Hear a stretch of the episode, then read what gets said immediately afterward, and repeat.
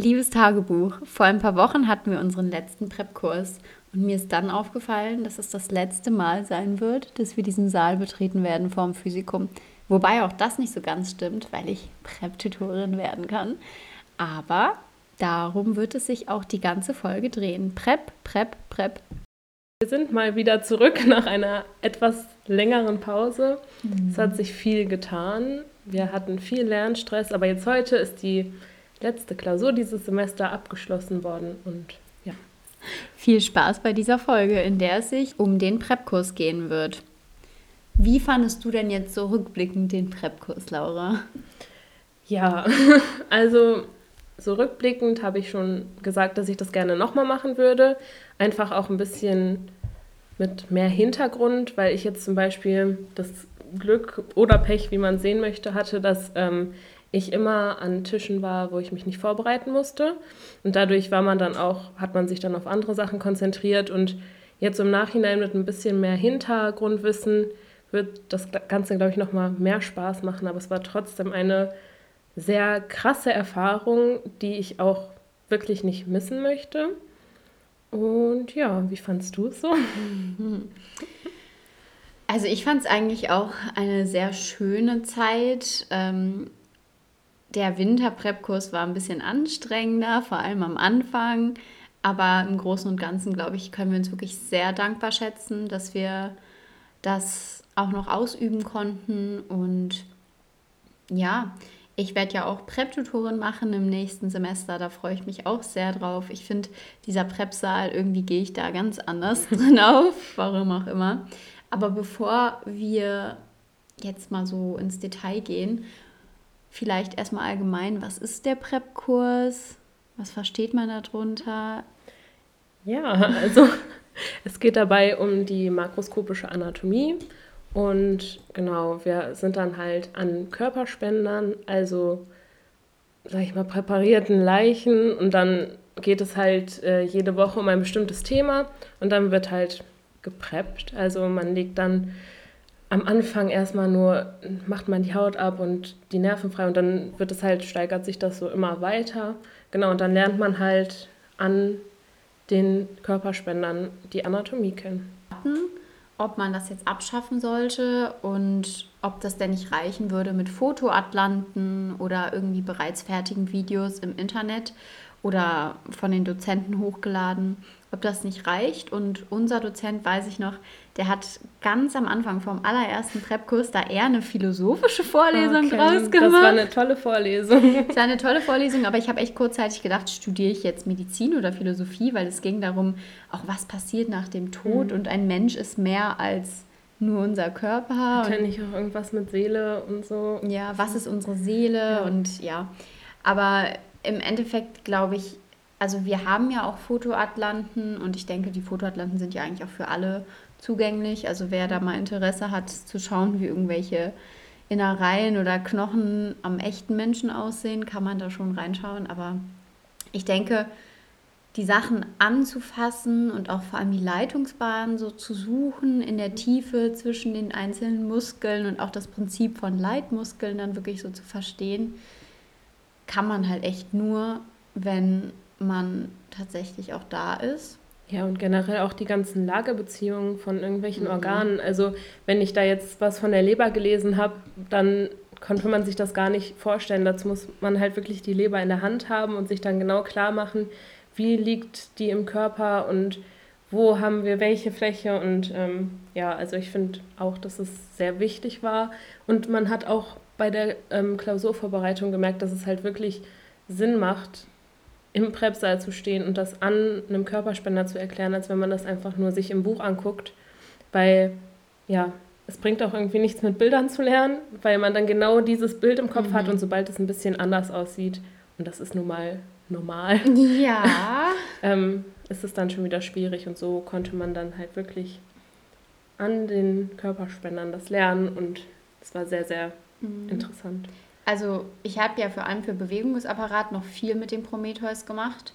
Und als wir das erste Mal die Selbststudienzeit hatten, also alleine dann mit den Körperspendern ohne irgendwelche Dozenten üben konnten für unser Testat, habe ich wirklich gefühlt keinen einzigen Muskel wiedergefunden, weil die sind dann halt nicht so schön rot durchblutet und groß und ausgeprägt wie in den Atlanten. Manche Muskeln sind auch einfach so, einfach nur weiß. Hm. Und man erkennt da gar keinen Unterschied. ähm, und ohne diese Vorbereitung, also ohne den Kurs an den Körperspendern wäre das nicht gegangen. Und vor allem, was auch Laura meinte mit den Lagebeziehungen, vieles erschließt sich auch, wenn man über, man muss auch ganz, ganz viel mit Begrenzungen lernen, mit mhm. Anatomie. Und wenn man halt einfach davor steht, kann man auch quasi raten und jetzt überlegen, ja gut, was ist denn das jetzt, was da links ist, anstatt einfach nur stumpf irgendwas auswendig zu lernen. Und wie gesagt, die Prüfungen sind ja auch an den Körperspendern und das wird sich auch die nächsten Jahre so nicht ändern. Deswegen fände ich es eigentlich auch unvorteilhaft, wenn man den Präpkurs online hätte und die Prüfung dann trotzdem am Präparat. Kann man sich das auch beim Lernen nochmal rekapitulieren besser? Also ich habe eher Bilder von Körperspendern im Kopf als Bilder aus dem Prometheus, wenn ich mir jetzt bestimmte Organe da nochmal vorstelle oder irgendwelche. Ja, Evas Lunge war, war ein Traum. Die tollste Lunge auf der Welt. Also das, ist, das war wirklich wie ein Stressball. Vielleicht muss man, muss man irgendwie so eine Triggerwarnung oder so machen. Nein. Nee. Also vielleicht sollten wir einfach von vorne mal so ein bisschen anfangen. An den ersten Prep-Kurs kann ich mich richtig gut erinnern. Hat angefangen und wir hatten ja immer einmal die Woche Prep. Im Sommer hatten wir nur anderthalb Stunden, aber normalerweise hat man eben drei Stunden. Und das erste Mal war ich so aufgeregt und hatte auch echt ein bisschen Angst, weil ich halt auch nie irgendwie eine tote Person gesehen hatte, bis halt irgendwie meine Oma kurz davor. Und das war, aber man muss sagen, erstmal fängt man ja auch an von Dorsal, also von hinten zu preppen. Das heißt, man sieht die Gesichter auch erstmal gar nicht. Und tatsächlich, also das klingt jetzt hart und das ist jetzt auch nicht abwertend oder böse gemeint, aber irgendwie vergisst man in dem Moment auch, dass es wirklich was, dass es eine Leiche so in dem Sinne ist. Und ich, ja. Ich glaube, was auch viel da mitgespielt hat, war, dass ähm, die werden ja vorher präpariert, dass die halt länger haltbar sind, die Körperspender. Und dadurch, dass sie dann auch viele Jahre. Ich glaube, das sind zwei ja, Jahre. Sechs, oder so? nee, sechs Monate okay. mindestens, aber manche werden erst später dann geholt. Ja, dass sie dadurch halt so lange da liegen, ist mhm. auch, haben, also ist das auch nicht mehr so eine Körperform, wie man sie kennt, sondern der Rücken gelegen. ist halt platt gelegen, genau, der Bauch ist platt gelegen, pflich und auch, ähm, ja, wenn man später kein Blut mehr zu sehen, ist ja auch klar und ähm, ja, das lässt das so ein bisschen vergessen, dass das ein Mensch ist. Das kam mal immer wieder so zwischenzeitlich so, boah, wie, wie komisch ist das eigentlich, was wir gerade hier mhm. machen. Aber ähm, ja, ich hatte am, beim ersten Mal auch sehr große Angst. Da, vor allen Dingen, dass ich umkippe, weil ich, ich hatte ah. auch noch nie irgendwie einen toten Menschen gesehen. Und ich dachte, ich bin jetzt diejenige, die dann umkippt beim ersten Treffen. Aber Main Character Vibes. Ja, und ich, ich fand es auch ich fand das ganz seltsam am Anfang, als wir da rein sind, weil ich hatte mich dann darauf eingestellt, man sieht jetzt die Personen da liegen und dann war, waren aber alle noch zugedeckt, mhm. also mit so einer Plane und dann wurden wir halt zu unseren Tischen eingeteilt und dann mussten wir die Plane von den Körperspendern abnehmen. Und wichtiger Schritt, glaube ich, dass man das selber gemacht hat. Aber im ersten Moment dachte ich, ich möchte das nicht. Aber ich glaube, es war sehr gut. Da hat man direkt so ein bisschen die Hemmung verloren. Ein Körperspender und der begleitet einen auch bis jetzt. Also die, wir hatten über zwei Semester den Prep-Kurs und Laura hatte jetzt zwei Semester die gleiche Person und bei mir ähm, war das halt durch, also im Sommersemester hatten wir noch extreme Corona-Regelungen und da waren wir nur zu dritt am Tisch und das wurde jetzt im Wintersemester paradoxerweise dann gelockert und dann waren wir halt zu sechs am Tisch, deswegen bin ich vorgerückt und hatte dann halt eine andere Person. Wir werden ja immer von so einer Plane bedeckt und dann hat man am ersten Tag halt die Plane erstmal hochgeholt und wir hatten davor auch erstmal ganz am Anfang immer noch Videos vor mhm. jeder Stunde. Da wurde das auch gezeigt und das Umkippen ist jetzt auch nicht nur unbedingt auf die Leichen, sondern auch auf das Formalin. Es hat auch einen sehr strengen Geruch. Also für die, die sich Sorgen machen, dass es da nach Verwesung riecht, braucht ihr euch keine Sorgen machen. Es riecht nach Formalin. Ich finde, das riecht nach Stinkekäse. Ich finde, das riecht nach Fisch. Bekommen. Nee, also Echt? das Schlimmste war, als wir Hirn gepreppt haben und dann Ja, Hirn einer, ist ekelhaft. also das riecht noch mal ganz anders. Und einer aus meiner Seminargruppe meinte, es riecht nach Erdbeerkuchen. Erdbeerkuchen für immer versaut. Boah, das war so eklig. Mhm. Aber ja, das Formalin ist halt sehr streng. Ja. Und ähm, man hat auch gemerkt, wenn die noch mal ein bisschen nachgelegt ja, haben, weil dann jedes Mal. es ging einem schon nicht so gut. Also die Augen haben gebrannt und wenn man zu lange über dem Körper stand Und auch sehr nah auch, dran. Ja, dann wurde einem auch mal ein bisschen schwindelig zwischendurch. Mhm. Aber ich glaube, es ist niemand umgekippt. Nee. Und ich habe mich auch nie so gefühlt, als müsste ich jetzt umkippen. Also einmal ging es mir nach, nach der Impfung nicht so gut. Und ähm, ja, der Tag war dann halt anstrengend, aber dann setzt man sich kurz hin Ja. und dann geht es einem auch wieder gut. Also da braucht man jetzt sich keine Sorgen machen. Die Maskenpflicht wird ja jetzt auch noch ein bisschen anhalten. Aber so oder so, am besten einfach direkt eine FFP2-Maske tragen, weil, wie auch vorher schon angedeutet, man ist wirklich manchmal komplett, auch mit dem Gesicht, hängt man gefühlt in dem Körper drinne. Oder hat irgendwie so, ich musste auch, ich habe Bein gepreppt und da hatte ich auch wirklich teilweise so das Bein auf meiner Schulter und ja, es ist da, denke ich, sehr angenehm, auch immer eine FFP2-Maske zu tragen und ich hatte auch immer nur eine Prep-Kursmaske, die ich auch wirklich nur für diesen Anlass verwendet habe. Jeder immer eine eingeteilte Körperregion, ne? Und ja, also man hatte dann, wir hatten ein Skript und da musste man sich dann halt immer Woche für Woche, hat man dann eine Anweisung bekommen, welche Punkte man jetzt abarbeiten muss. Und dann hat man halt an seiner Region die Sachen abgearbeitet. Und das würde ich auch empfehlen, dass man immer am Ende der Stunde ein bisschen früher aufhört zu preppen und sich dann auch mal die anderen Ja. Körperteile anguckt. Weil ich habe zum Beispiel gemerkt, in der Bewegungsapparatprüfung, dass ich halt am meisten zu untere Extremitäten konnte, weil ich mich da halt auch, zum Beispiel Arm, damit hatte ich gar nichts am Hut und das war auch, also das war einfach nur peinlich in der Prüfung. Es ist ja auch so gewesen, wie Laura gesagt hat. Wir hatten eine Einteilung in Oberarm, Unterarm, dann halt die Glutealregion, Oberschenkel und Unterschenkel. Und ich hatte eben zum Beispiel den Unterschenkel und ich muss auch sagen, Region, weil nachdem man das ganze Fett weggemacht hatte, was auch nicht so viel war, ähm, konnte man auch wirklich jeden Muskel super toll sehen, jede Leitungsbahn extrem toll erkennen. Und das hat mich einfach sehr motiviert. Und ich glaube, so die Leute in der Glutealregion hatten halt einfach den Nachteil, dass während wir an allen anderen Regionen schon Muskeln präpariert haben, schon teilweise bei den Leitungsbahnen waren, mussten die halt immer noch Fett wegzupfen. Das ist halt so ein bisschen doof. Und ventral hattet ihr dann ja Vorder-, also hattet ihr halt Bauch dann. Das war halt auch wieder ein bisschen viel Also Fett, ich, ne? ich habe eigentlich den Großteil vom Bewegungsapparat wirklich nur Fett weggemacht. Ich glaube, in der letzten Stunde zu legen. Mhm. Aber am Anfang war man halt auch noch so, man, will- man will ja nichts kaputt machen. Ja, am Und Anfang dann- ist man doch so Ja, vorsichtig. Und man, man kann ja auch nicht einschätzen, war die Person jetzt muskulös oder ist das einfach nur, ist, ja, genau. Oder ist es einfach nur Fett? Und dann habe ich, ich habe halt wirklich sehr, sehr langsam das Fett abgekratzt. Und ähm, dann wurde mir auch zwischenzeitlich von der Prep-Tutorin gesagt, ja, du hast schon in den Muskel geschnitten. Oh ja. Aber das war einfach nur Fettgewebe, was sich halt durch das Liegen dann irgendwie verdickt hatte. verdickt hat, ja. Und dann, ähm, ja, habe ich halt irgendwann gemerkt, nee, das ist nicht der Muskel und musste dann, also ich war noch nicht mal im oberen Drittel des Fettgewebes angekommen, das meiste Fett weggemacht habe.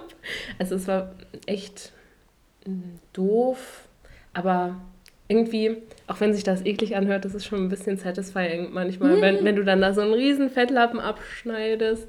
Ja. Ähm, ja, also ich glaube, wir müssen doch eine Triggerwarnung setzen, Ja. weil ähm, meine Großeltern zum Beispiel hören das nicht so gern. Okay. Lauras Körperspenderin heißt nicht Eva. ja, Also ihrer Person einen Namen gegeben. Ich wollte das an meinem Tisch auch einführen, Aber das hat halt niemand irgendwie gemacht und ich habe dann halt einfach immer gesagt, unser Mannequin. Mhm, stimmt. Ähm. aber ich fand, ich fand das zum Beispiel, also Mannequin finde ich auch witzig, aber ja. ich finde es einfach doof, wenn man halt unsere Körperspenderin oder unsere Leiche, fand ich, fand ich ganz, ganz schlimm. Und dann haben wir am Anfang überlegt und dann haben, ähm, hat Anna, glaube ich, gesagt, ja. ja, lass die doch Eva nennen.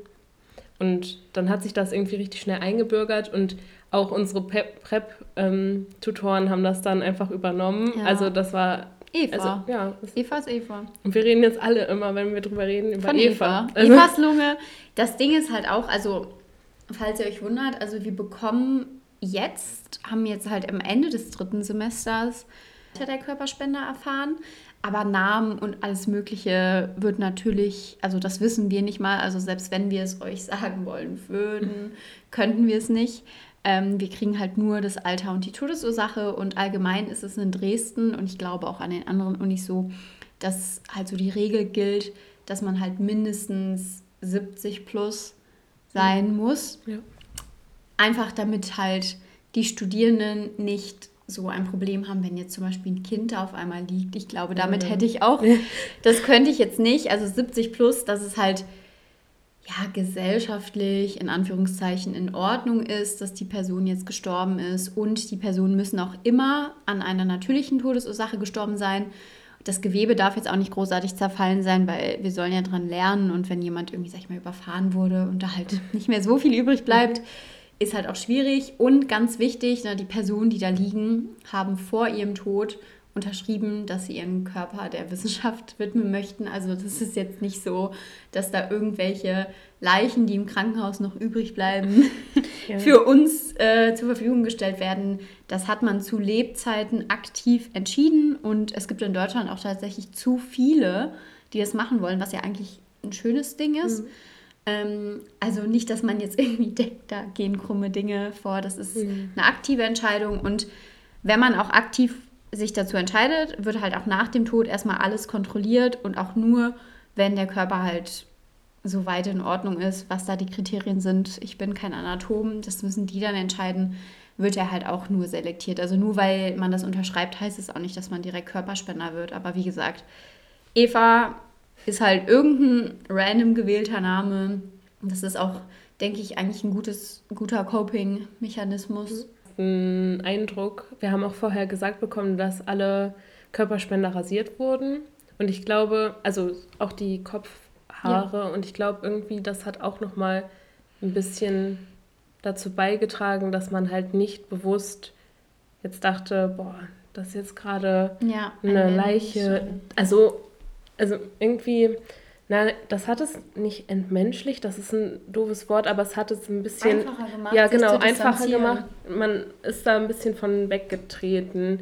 Und ich glaube, das ist auch total wichtig, weil wenn man da mit einer anderen Einstellung reingehen würde, dann würde man sich, glaube ich, auch nicht trauen, was man ja. da dann so macht.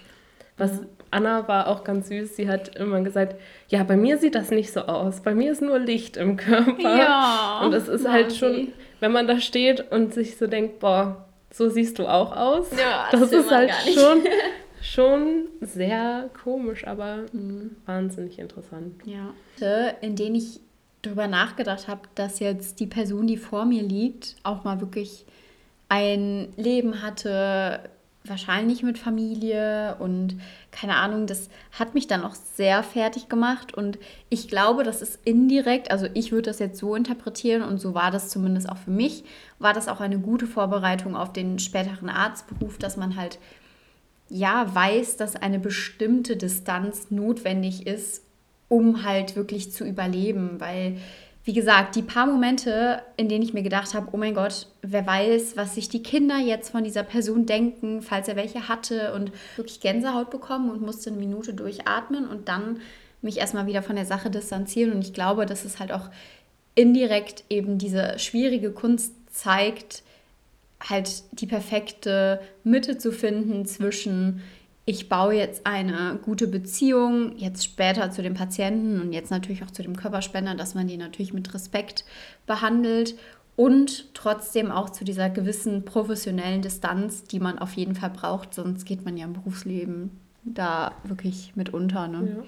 Ja. ja, was man vielleicht noch zu dem ähm, professionellen Rahmen sagen kann. Also ich fand die Stimmung im Prepsaal war sehr gut. Also ja. es war jetzt nicht so, dass man da einfach nur betretenes Schweigen hatte und jeder hat da sein Ding gemacht und niemand hat sich getraut, irgendwas zu sagen.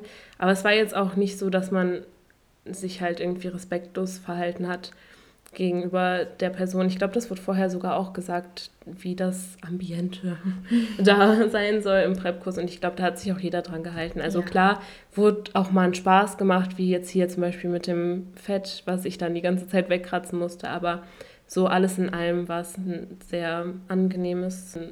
Ja. ja, die Stimmung, ich denke auch, dass was das halt vor allem am Anfang erleichtert hat, war eben diese entspannte Stimmung und man wusste, dass es allen aus unserem Semester und man hat halt auch an jedem Tisch, also man ist halt, also im Sommersemester waren wir ja zu dritt am Tisch, im Winter dann halt zu sechst. Und das ist, sind eben Leute aus einer Seminargruppe und dann hat man eine Prep-Tutorin oder einen Prep-Tutor und das sind meistens eben Studenten aus dem höheren Semester. Und dann hat man noch eine Prep-Dozentin und das sind halt eben die Anatomen und die übernehmen meistens so fünf bis sechs Tische. Und die Prep-Tutoren sind halt eben vor allem am Anfang, waren die halt wirklich dafür da, um so ein bisschen die Panik zu nehmen und mhm. für Rückfragen und wenn irgendwie was unklar war oder wenn man irgendwie zu langsam war. Ich weiß, dass ich bei mir für die Haut ein bisschen länger gebraucht habe. Dann hat sich halt meine Prep-Tutorin neben mich gestellt und hat halt irgendwie die andere Seite schon mal ein bisschen weiter ja. gemacht und Wasser geschmissen, sondern man hat, wie gesagt, die Prep-Tutoren und die wissen ja ganz genau, wie sich das anfühlt, weil das ist ja maximal ein Jahr her bei denen, dass die dort waren. Ähm, bei manchen, die schon in der Klinik waren, ist es halt schon ein bisschen länger her, aber ist ja auch nicht so die Welt. Und die Dozenten sind vor allem im ersten Prep-Semester sehr entspannt. Mhm. Zani. Die, die Zanis waren aber jetzt in Dresden nur für den Kopf mhm. eingeteilt. Also falls auch Zanis zuhören sollten, dann ähm, genau, ihr macht dann wahrscheinlich Kopf, Hals. War jetzt bei uns auf jeden Fall so. Und ja, unsere Prep-Tutorin war auch sehr entspannt haben dann auch manchmal nette Anekdoten erzählt, wo ich dann auch froh war, dass wir Masken tragen, mm. weil da dem einen oder anderen wohl auch schon mal Fett in den Mund gespritzt ist. Ja, ähm, deshalb auch hier nochmal der Tipp, Maske ist eigentlich toll. Zur allgemeinen Strukturierung, ich meine, wir können jetzt nur für Dresden sprechen, aber wir hatten unseren Prep-Kurs im Sommer halt eben zum Bewegungsapparat und Neuro und wir hatten in der ersten Woche zu Bewegungsapparat erstmal die Haut entfernen, dann hatten die wir Hautnerven suchen. Eventuell, falls es ja, aber gab. hat man nicht so gut gefunden. Hm. Dann Fett wegzupfen war die nächste Woche und bei mir konnte ich dann direkt auch schon weitermachen mhm. mit den Muskeln und die letzten zwei Wochen habe ich mich dann eben mit den tiefen Muskeln des Unterschenkels beschäftigt und eben dann auch mit der Präparierung der Leitungsbahn und das war eigentlich der Bewegungsapparat-Prep-Kurs. Wir hatten vorher noch so ein paar Selbststudienzeiten, wo wir dann alleine unten im Prep-Saal waren.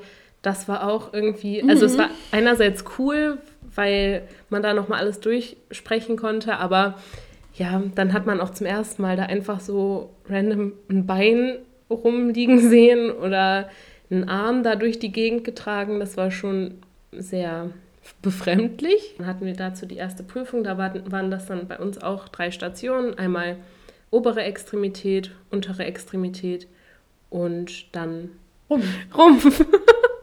ja, ist ja nicht so, als hätte ich die Prüfung erst letztens gemacht. Nochmal. Dann waren wir eigentlich mit dem ersten Teil soweit durch.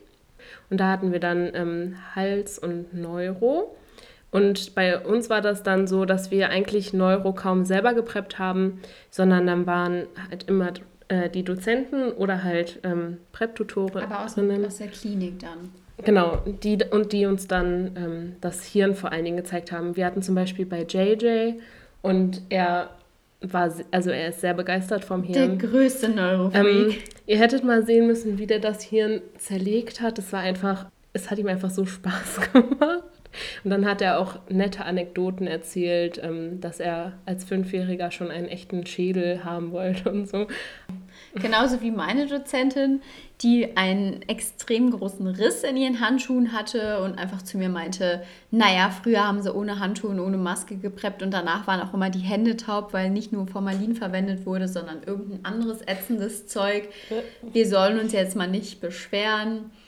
Ich war nur so, okay. Und sie hat dann auch gesagt, dass sie sich freut, jedes Jahr aufs Neue also kleine Schnittwunden von den spitz abgeschnittenen Rippenenden zu haben, dass es ja auch nicht so schlimm wäre. Und ich habe mir mhm. dann so gedacht, hm, ja, Anatom müsste man sein, um das zu verstehen. Ja.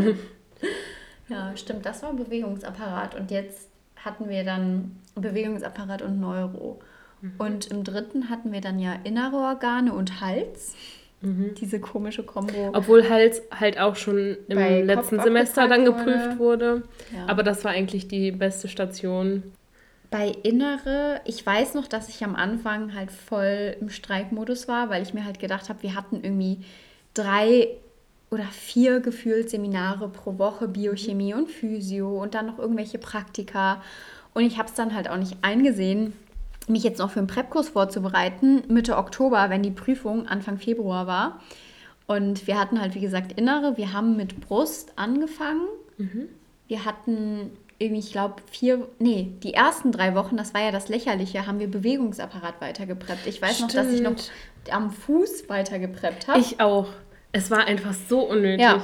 Und dann hatten wir irgendwie Brust zwei oder drei Wochen lang und dann hatten wir drei Wochen Bauch und dann hatten wir Winterferien und dann haben wir einfach noch die restlichen vier Wochen Retro gemacht. Mhm.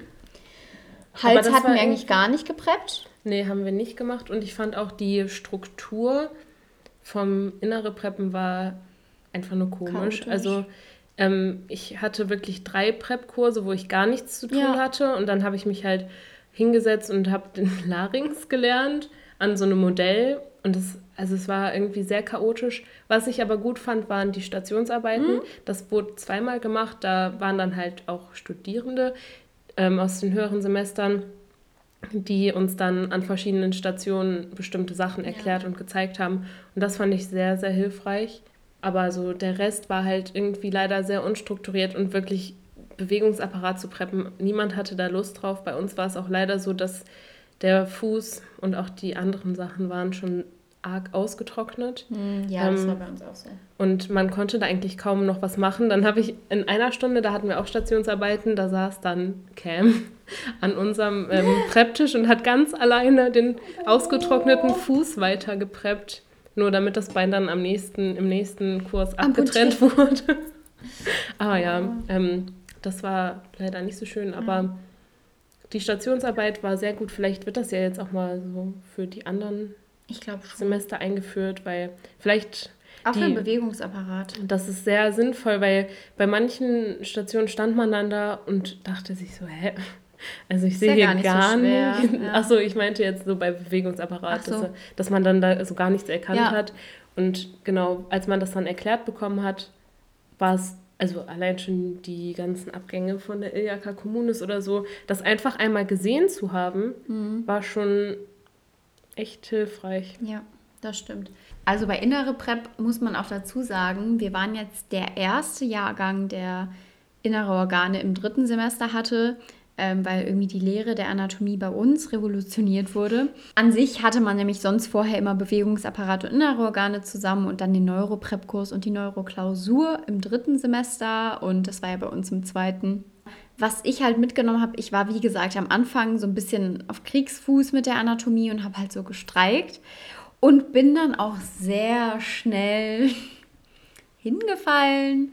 Und ähm, ja, wenn, also das Wichtigste ist tatsächlich, man muss sich immer an den Prep-Dozenten richten. Und ja, ich hatte jetzt im Sommersemester eine Dozentin, die hatte halt immer schriftliche Ausarbeitung von uns erwartet, von den Punkten, die wir halt abarbeiten mussten. Und das war alles in Ordnung, das habe ich dann auch gemacht. Ja, und jetzt im Wintersemester war das halt so, die Person hat halt mündliche Sachen von uns verlangt und ich habe halt, wie gesagt, am Anfang gestreikt und es war auch eine dumme Sache von mir, muss ich jetzt auch einfach sagen. Ich habe mich nie darauf vorbereitet und an dem einen Tag hatte ich mich halt auf, da wusste ich, dass ich jetzt das Mediastinum preppen werde und dann habe ich mich auf das Mediastinum vorbereitet und dann wurde mir ein Herz in die Hand gedrückt und ich musste am Herzen irgendwelche Strukturen erklären und das wusste ich nicht. Und ich war dann halt auch einfach so direkt und habe dann gesagt, ich weiß es nicht. Und dann wurde ich erstmal ganz lange fertig gemacht, dass ich dann auch den Saal verlassen habe und auch nicht mehr zurückgekommen bin und auch einfach wirklich anderthalb Stunden nur geweint habe. Ähm, deswegen der wichtigste Tipp. Für die allererste Prep-Stunde braucht niemand vorbereitet zu sein. Man muss erstmal wissen, welches Gebiet man hat, wie das alles abläuft. Aber sobald ihr wisst, welches Gebiet ihr habt, vor allem und ganz, ganz wichtig, welchen Dozent, welche Dozentin ihr habt, bereitet euch vor, dass ihr zumindest so ein paar Basic-Fragen beantworten könnt. Die Dozenten dürfen euch auch theoretisch rausschmeißen, wenn ihr nicht vorbereitet seid. Und es ist einfach auch ein ungutes Gefühl. Also ich wusste ehrlich gesagt vor diesem Moment gar nicht, wie viel Macht Dozenten über einen haben und wie fertig es einen macht. Ich habe es immer geliebt im Prepkurs und diese Woche nach diesem Horrortag war die schlimmste Woche wirklich, die ich jemals hatte. Ich hatte immer so Panikgefühle, einfach nur beim Gedanken an diesen Prepsaal. Deswegen bereitet euch, sobald ihr wisst, wie euer Dozent tickt, dozentengerecht auf den nächsten mhm. Prep-Kurs vor und es hilft auch enorm für die Prüfung. Also ich kann ja. mich bei bestem Willen nicht daran erinnern, wann ich jemals also so bestimmte Dinge gelernt haben soll. Und dann ist mir aufgefallen, naja, ich habe die halt im Prep-Kurs, also mhm. Vorbereit als Vorbereitung gelernt. Und ich hatte beide Semester Prep-Dozenten, die ähm, gar nichts erwartet haben. Also da musste man sich überhaupt nicht vorbereiten. Und es war auch nicht schlimm, wenn, also erstmal wurde überhaupt nichts gefragt und wenn dann doch mal auf eine Frage, eine Gegenfrage kam, dann war es auch nicht schlimm, wenn man die nicht beantworten konnte. Und ich habe das halt im Nachhinein gemerkt, dass ich halt alles noch lernen musste. Also ich hatte dann die ganze Masse vom Prepkurs, weil ich habe dann immer gedacht, okay, du hast jetzt ein Biochemie-Praktikum oder äh, das war jetzt bei Innere Biochemie und Physiopraktikum oder die ganzen Seminare. Dann habe ich mich lieber darauf vorbereitet, weil im Prep-Kurs wird ja eh nichts mhm. abgefragt. Mhm. Ja, und das habe ich dann am Ende gemerkt, dass es halt nicht so gut ist. Vor allen Dingen, wenn man schon ein bisschen Vorwissen hat und dann nochmal so eine Stationsarbeit hat oder das nochmal mit ähm, Kommilitonen durchspricht. Es hilft einfach ungemein. Deshalb, ich kann raten, auch wenn ihr nicht abgefragt werdet und wenn es jetzt nicht allzu stressig ist, dass man sich auch so darauf vorbereitet, dann macht das Preppen auch mehr Spaß, würde ich sagen. Definitiv. Mhm. Versucht zumindest, nachdem ihr eure Region wisst, halbwegs vorbereitet zu kommen. Was dazugehört, ist immer das Prep-Set, aber das hatten wir zum Beispiel schon im ersten Semester gekauft, weil wir das für unser Biopraktikum auch mhm. brauchten. Handschuhe hatten wir damals noch gestellt bekommen. Ich mhm. glaube, die kriegt man jetzt auch noch gestellt. Und Kittel kann man sich ja sowieso ausleihen und sucht euch wirklich eine Tasche aus, die ihr für diesen Prep-Kurs verwendet. Ich habe immer einen Jutebeutel verwendet und ich auch. Der ja. wird dann einfach immer zugeknotet, damit ja, da kein, kein, Dampf rauskommt. Ja, ich habe meinen Kittel immer in der Uni gelassen. Also unsere Anatomie hatte auch die Möglichkeit, hm. diese, die Kittel da zu lassen und ich habe das gemacht und habe den Kittel dann sonst auch direkt zur Wäschezentrale der Uniklinik gebracht. Also dieser Prepkurskittel ist das einzige Mal mit zu mir nach Hause gekommen, irgendwie vor ein paar Wochen, als ich den dann halt irgendwann verspätet mitbringen wollte, weil unsere, unser Wäschezentrum hat halt so doofe Öffnungszeiten. ja. Aber das sind so die wichtigsten Tipps. Und wie gesagt, filtert ganz, ganz schnell heraus, wie eure oder euer Dozent da tickt, was die für eine Vorbereitung verlangen und ihr könnt auch immer eure Prep-Tutoren fragen. Wie gesagt, das sind Medizinstudenten aus dem höheren oder auch manchmal Zanis aus dem höheren Semester. Die kennen aber die Dozenten. Die können euch auf jeden Fall sagen, welcher Dozent was erwartet und auch welcher Dozent was hören will. Das ist ja leider mhm. auch immer so, ich nenne es oft immer so das Dresdner Phänomen, dass man halt wirklich für diese Fakultät Sachen anders lernen muss als jetzt für das schriftliche allgemeine Physikum zum Beispiel. Aber es ist in Ordnung. Aber wenn man sowas halt weiß, dann ist man darauf vorbereitet. Also so als Tipp noch, habt Spaß ja. daran, wisst es, äh, also schätzt es wert. dass ihr dieses Privileg habt. Das hat außer Medizinstudierenden und Zanis eigentlich gefühlt niemand. Also es ist einfach ein wahnsinnig großes Privileg und ich ja. vor allen Dingen, wenn man wirklich Medizin praktizieren möchte, ist es einfach so spannend und ja, man kriegt noch mal so einen ganz anderen Blick auf manche Dinge und ja, wie gesagt, es macht Spaß. Man sollte keine Angst davor haben. Es ist wirklich nicht schlimm. Vor allem am Anfang, also die ersten zwei, drei Wochen, da sind die Dozenten und alle auch, glaube ich, noch mal mehr darauf sensibilisiert. Wir sind ja alle auch nur Menschen und mich hat es auch in diesem Semester manchmal umgehauen, wenn ich zu sehr drüber nachgedacht habe. Aber dann geht man sonst zur Not einfach mal ein bisschen raus, geht was trinken, geht kurz an die frische Luft oder setzt sich kurz hin. Man sollte immer im Hinterkopf bewahren, dass es wirklich ein ganz, ganz großes Privileg ist, was wir hier machen dürfen und natürlich auch, dass es enorm hilft, weil so sehr wie ich den Prometheus für Bewegungsapparat geliebt habe, ähm, ist es doch realitätsfern. Ich habe weder für Neuro noch für innere Organe irgendwann mal in diesen Prometheus geschaut. Das sieht gut im Regal aus, aber im Endeffekt, man muss es ja auch, also zumindest bei uns, und so ist es ja eigentlich auch deutschlandweit, spätestens im Physikum muss man die Sachen am Präparat, also am Körperspender zeigen das geht halt nur, wenn man vorher mhm. weiß, wie es halt am Präparat aussieht. Also, und ein ganz weiser Dozent von uns hat mir auch die ganz große Weisheit mitgegeben, dass diese Fotoatlanten und diese überhaupt Bilderatlanten jetzt so von Prometheus oder so Botta, was auch immer, ähm, wie Laura auch vorhin schon gesagt hatte, man fixiert sich dann auf bestimmte Bilder.